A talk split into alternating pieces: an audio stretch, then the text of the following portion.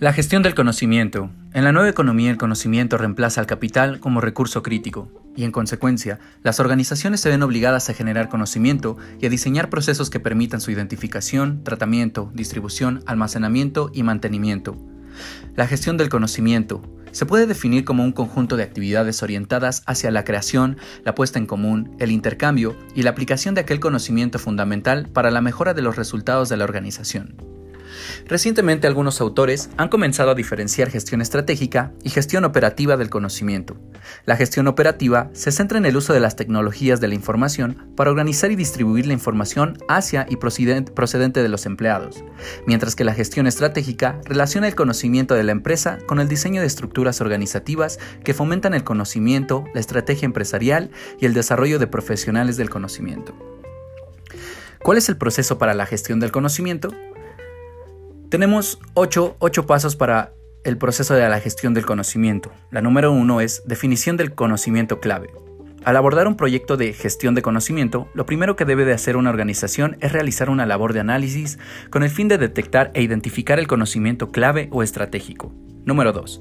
Identificar brechas del conocimiento. Una organización debe saber qué conocimientos dispone si quiere sacar el máximo provecho de su utilización.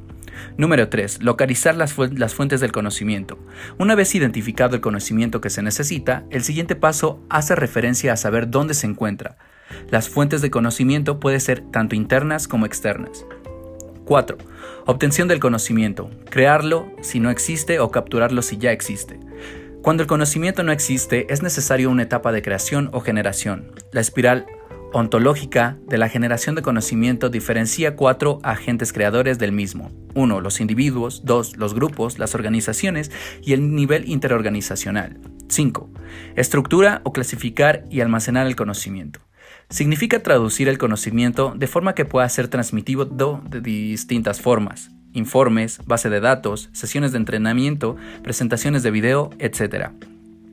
6. Hacer el conocimiento hacer que el conocimiento fluya, transferencia interna y externa.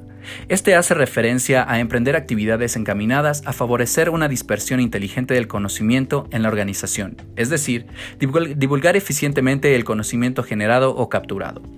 7. Aplicar el conocimiento. Se refiere a hacer un uso eficiente del conocimiento creado y almacenado y de fácil acceso. 8. Actualizar y mantener el conocimiento. Los conocimientos de ayer pueden no resultar útiles hoy, especialmente aquellos referidos a ámbitos de estudio inmersos actualmente en procesos de innovación y desarrollo. De ahí la necesidad de actualizar la forma continuada los conocimientos que se poseen. 9. Evaluación y medición del conocimiento. Es necesario contar con indicadores que permitan visualizar los resultados logrados por la gestión del conocimiento, ya que no basta con percepciones objetivas, la idea es generar medidas objetivas que puedan que permitan evaluar de una forma más concreta los resultados obtenidos. Ahora, ¿cómo podemos aplicar todo esto de la gestión del conocimiento al marketing? Bueno, para esto también tenemos ocho pasos o más bien ocho herramientas en las cuales se puede, utilizar la gestión del conocimiento aplicada al área de marketing. La número uno es aprendizaje, cursos y talleres dirigidos al cliente o canal. 2. Comunidades de práctica. Se trata de poner a trabajar un grupo de personas expertas en algo para profundizar sobre un tema específico que, que afecta a todos los implicados. Número 3. Comunidades de aprendizaje internas o de clientes. Esta se trata de reunir a un grupo de personas que desean aprender sobre un tema o aspecto específico. Será necesario que haya una persona que acompañe a la comunidad de aprendizaje y ayude a sus integrantes guiando y llevando la pauta y orden de los encuentros. 4. After Action Review y Learning After. After Action Review es una herramienta pensada a corto plazo que se aplica posterior a una acción concreta, promoción de marketing, acción de venta, entre otras, a fin de revisar, reflexionar y analizar lo que pasó, por qué pasó y cómo se puede mejorar. After Learning, herramienta pensada a largo plazo, después del aprendizaje realizado, se trata de revisar el enfoque de la compañía en este proceso, el análisis de un periodo de tiempo determinado y su impacto en el plan de marketing de la compañía. 5. Learned Lessons. Analizar los errores y compartirlos abiertamente para que todas las personas sean capaces de aprender de la experiencia. 6. Peer Assist. Se trata de poder identificar al trabajador que aun cuando no esté directamente involucrado en un área en donde se esté adelantando un proyecto específico, puede ser de gran ayuda porque tiene el conocimiento y la experiencia.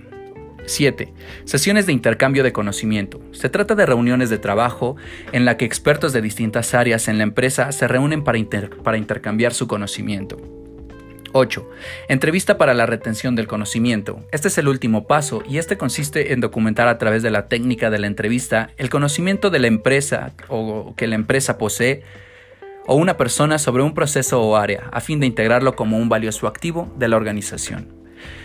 Eso, esto es lo que, lo que se investigó acerca de la gestión del conocimiento el proceso de la gestión del conocimiento y cómo aplicarlo a las áreas específicas de marketing para, un, eh, para una campaña, una aplicación más efectiva hacia los departamentos que son ah, afectados o que están relacionados eh, con el departamento de mercadotecnia.